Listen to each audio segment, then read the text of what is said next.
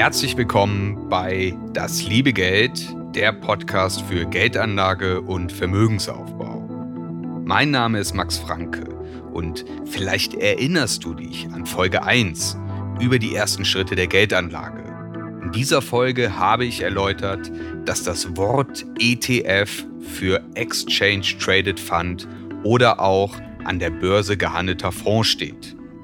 Ich habe ebenfalls gesagt, dass ein ETF oft viele hundert oder tausend Aktien enthält und zum Beispiel einen Aktienindex wie den DAX oder den Dow Jones nachbildet.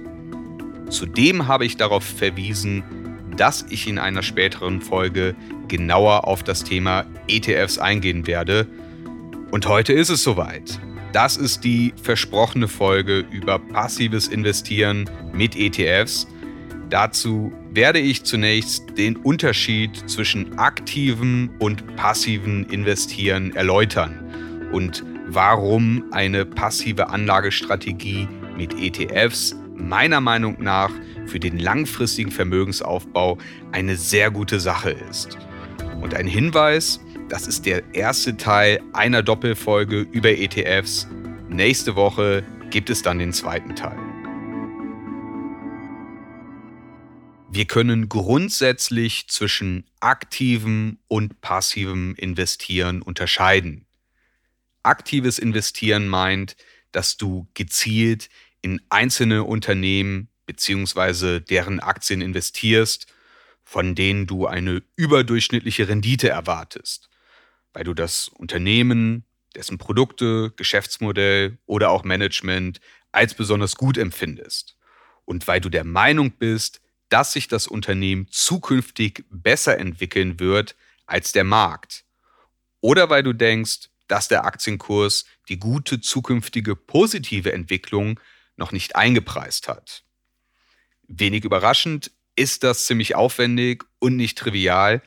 Gerade als Privatanleger solltest du dir genau überlegen, ob du dich derart tief mit den Unternehmen beschäftigen möchtest oder auch kannst, und aktives Investieren kann sich auch auf aktiv gemanagte Fonds beziehen, bei denen dann Fondsmanager darüber entscheiden, in welche Wertpapiere sie investieren. Doch auch das hat so seine Tücken, wie wir in dieser Folge noch sehen werden. Und demgegenüber stehen zum Beispiel ETFs als hervorragende Möglichkeit für einen passiven Investmentstil. Passives Investieren bedeutet, dass eben nicht aktiv einzelne Wertpapiere ausgesucht und gekauft werden. Stattdessen wird in den Markt oder in ein bestimmtes Marktsegment investiert. Mit einem ETF kaufst du einen Aktienkorb verschiedener Unternehmen, die in einem Aktienindex enthalten sind. Also der Index wird vom ETF repliziert. Einmal am Beispiel des DAX. Der enthält die Aktien verschiedener deutscher Unternehmen von A wie Allianz bis Z wie Zalando. Und wenn du einen ETF auf den DAX kaufst, dann enthält dieser ETF Anteile der Unternehmen, die im DAX gelistet sind. Und der Vorteil dieses passiven Investierens ist, dass du auch mit überschaubarem Vermögen dein Geld sehr günstig und vor allem breit gestreut investieren kannst. Du kannst dich beim passiven Investieren also etwas zurücklehnen und du musst nicht wie beim aktiven Investieren überlegen, welche Unternehmen du kaufst, zu welchem Preis du ihre Aktien erwirbst, also ob die Bewertung angemessen ist und du musst auch nicht fortwährend prüfen, ob ein Invest in ein Unternehmen immer noch gerechtfertigt ist oder ob du die Aktie besser wieder verkaufen solltest.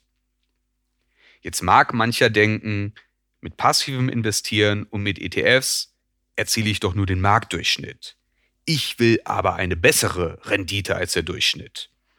Dem lässt sich entgegensetzen, dass auch eine durchschnittliche Rendite über einen langen Zeitraum ziemlich attraktiv ist. Stichwort Folge 11 über die wunderbare Kraft des Zinseszins. Wir können uns auch an Folge 14 über die erste Regel des Investierens erinnern. Der Marktdurchschnitt will erstmal geschlagen werden. Das ist nämlich selbst für Profis gar nicht leicht. Und da erhalten wir argumentative Schützenhilfe vom Börsenmeister Warren Buffett. Der ging im Jahr 2007 eine Wette ein, dass ein Indexfonds über einen Zeitraum von zehn Jahren besser performt als aktive Investmentmanager. Nach zehn Jahren lag der von ihm ausgewählte passive Fonds des Anbieters Vanguard auf den amerikanischen Index SP 500 bei einer Rendite von 125,8 Prozent. Und die fünf gegnerischen aktiven Fonds hingegen, die erzielten im Durchschnitt und nach Kosten nur 36,3 Prozent Rendite. Und das Ergebnis war nicht überraschend. So hat das Ratingunternehmen Standard Poor's herausgefunden, dass 90 Prozent der aktiven Manager über einen Zeitraum von zehn Jahren nach Kosten schlechter abschneiden als der Markt. Buffett ist ironischerweise einer der erfolgreichsten aktiven Investoren aller Zeiten. Und er hat den SP 500 über einen langen Zeitraum geschlagen. Dennoch hat er testamentarisch verfügt, dass nach seinem Ableben 90 Prozent seines Vermögens passiv investiert werden soll. Und du errätst es vielleicht schon genau in den Vanguard Indexfonds auf den SP 500. Natürlich ist der Vergleich von Renditen immer eine Vergangenheitsbetrachtung. Also das gibt dir keine Informationen darüber, wie sich die Zukunft entwickeln wird.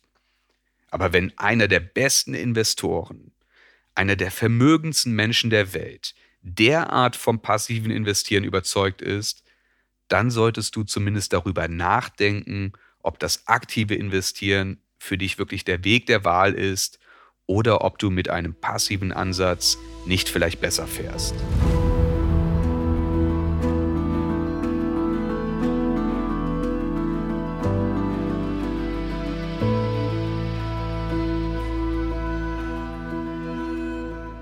Das möchte ich nochmal vertiefen. Abseits der erwiesenen, meist besseren Rendite, warum sind ETFs einem aktiven Fonds vorzuziehen? Vielleicht ist dir bei den zuvor genannten Beispielen aufgefallen, dass die Rendite nach Kosten berechnet wurde. Weil die Kosten sind bei aktiv gemanagten Fonds nämlich ziemlich hoch. Das geht schon beim Kauf des Wertpapiers los. Ein aktiv gemanagter Fonds nimmt häufig einen sogenannten Ausgabeaufschlag von zum Beispiel drei bis fünf Prozent des investierten Geldes. Du startest also mit einem ordentlichen Minus, das erstmal wieder eingespielt werden will. Bei den laufenden Kosten fallen bei ETFs nicht selten weniger als 0,5 Prozent der Investitionssumme pro Jahr an. Bei einer aktiven Geldanlage liegen die jährlichen Kosten oft bei 1,5 Prozent. Sie können aber auch gut und gerne 2,5 Prozent betragen. Und richtig zur Sache geht es bei der sogenannten Gewinnbeteiligung, bei der sich manche Fondsmanager bzw. Fondsgesellschaften nochmal bis zu 20 Prozent der erzielten Jahresrendite abzwacken. Ein weiterer Punkt ist die Transparenz. Die Zusammensetzung eines ETFs ist für dich nachvollziehbar. Ein ETF orientiert sich an einem Index. Du weißt somit, wie er sich mit Blick auf Branchen, Regionen und Anzahl der enthaltenen Wertpapiere zusammensetzt. Das ist zumindest bei der physischen Replikation so, auf die ich zu einem späteren Zeitpunkt nochmal eingehe. Bei einem aktiven Fonds erfährst du in der Regel nur an bestimmten Stichtagen, welche Wertpapiere enthalten sind und dem Fondsmanager kannst du beim Handeln auch nicht in den Kopf gucken. ETFs sind zudem sehr liquide. Auch wenn du bei der langfristigen Geldanlage eher selten handelst, du könntest es tun. Bei aktiven Aktien oder insbesondere Immobilienfonds ist das nicht immer ohne weiteres möglich.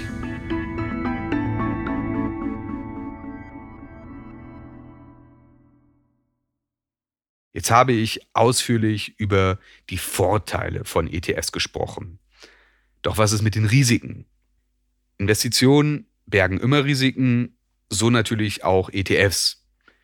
ETFs sind insgesamt eine eher konservative Form der Geldanlage und bieten trotzdem gute Aussichten auf attraktive Renditen. Bei einem ETF auf einen Aktienindex setzt man sich als Anleger den normalen Kursbewegungen der Börse aus. Entsprechend wichtig ist, dass man über einen langen Zeitraum dabei ist und nicht Geld investiert, das man kurzfristig benötigt. ETFs haben den Vorteil, dass man ein Portfolio breit streuen kann. Also das meint, dass Aktien bzw. Unternehmen verschiedener Branchen und verschiedener Regionen abgedeckt werden. Trotzdem kannst du auch mit ETFs ein sehr konzentriertes Portfolio bauen, das nur wenige Aktien oder eine bestimmte Region fokussiert. Auch dadurch würden sich Risiken erhöhen. Das Stichwort ist Klumpenrisiko. Ein ETF auf den DAX beispielsweise, der hat ein doppeltes Klumpenrisiko. Das ist einmal die Region, also Deutschland. Und gleichzeitig hat der DAX einen starken Branchenfokus auf den Automobilsektor und die Industrie. Im Vergleich dazu wäre ein ETF auf den Index Eurostox regional breiter gestreut, würde aber eine etwas höhere Konzentration bei Banken und Versicherungen aufweisen. Ein weiterer Aspekt ist die Währung. Viele ETFs gibt es sowohl in Euro als auch in US-Dollar. Meiner Meinung nach kann dieser Aspekt eher vernachlässigt werden. Entscheidend ist vielmehr die Währung der im Fonds enthaltenen Aktien. Also wenn ein ETF auf den MSCI World in Euro notiert, dann sind trotzdem über 60 Prozent der enthaltenen Aktien aus den USA und operieren somit in US-Dollar. Und da macht es nicht unbedingt einen Unterschied, ob der Fonds in Dollar oder Euro notiert. Und natürlich greifen auch bei ETFs die zahlreichen in diesem Podcast besprochenen riskanten Verhaltensweisen, wie zum Beispiel Verlustaversion, über die ich in Folge 10 gesprochen habe, oder der in Folge 15 thematisierte Herdentrieb.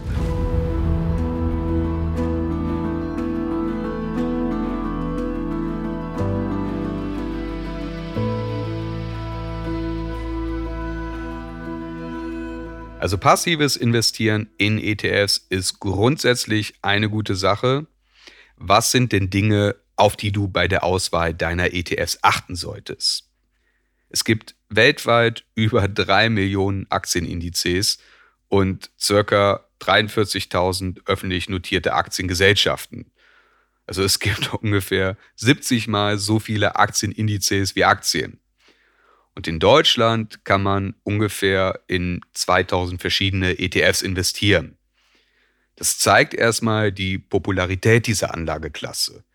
Das kann einen aber auch erstmal etwas erschlagen, wenn man sich auf die Suche nach dem oder auch den für einen passenden ETF macht. Es gibt verschiedene Online-Finanzportale mit einer mal mehr, mal weniger guten Suchfunktion, über die man sich zum Ziel filtern kann ein gutes Beispiel wäre hier die zur Stiftung Warentest gehörende Zeitschrift Finanztest. Es ist auch durchaus sinnvoll, sich bei der Auswahl des eigenen ETF-Depots vom Großen ins Kleine zu hangeln. Also zum Start kaufst du einen sowohl mit Blick auf Branchen als auch Regionen sehr breit aufgestellten ETF. Zum Beispiel auf den MSCI All Countries World Index. Der schon öfters in diesem Podcast besprochene MSCI World ist in erster Linie ein USA-Index. Das Land macht in dem Index ca. 70 Prozent aus. Das ist grundsätzlich nicht verkehrt. Immerhin ist das die führende Volkswirtschaft und der größte Aktienmarkt, aber halt schon etwas konzentriert.